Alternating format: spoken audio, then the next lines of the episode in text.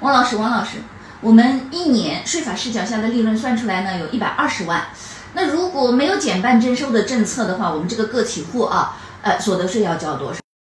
解答时间。注意啊，个体户的所得税交的都是个人所得税，是他的出资人交的个人所得税。那么如果他是没有减半征收的政策，按照一百二十万的话，是用百分之三十五的呃税率，再去掉六点五五万的速算扣除，他应该要交三十五点四五万的个人所得税。一百二十万的应纳税所得额，三十五点四五万的个人所得税。那如果他能够享受二零二一年和二零二二年减半征收，那这个减半是指一百万以内减半，那就意味着他一百二十万当中一百万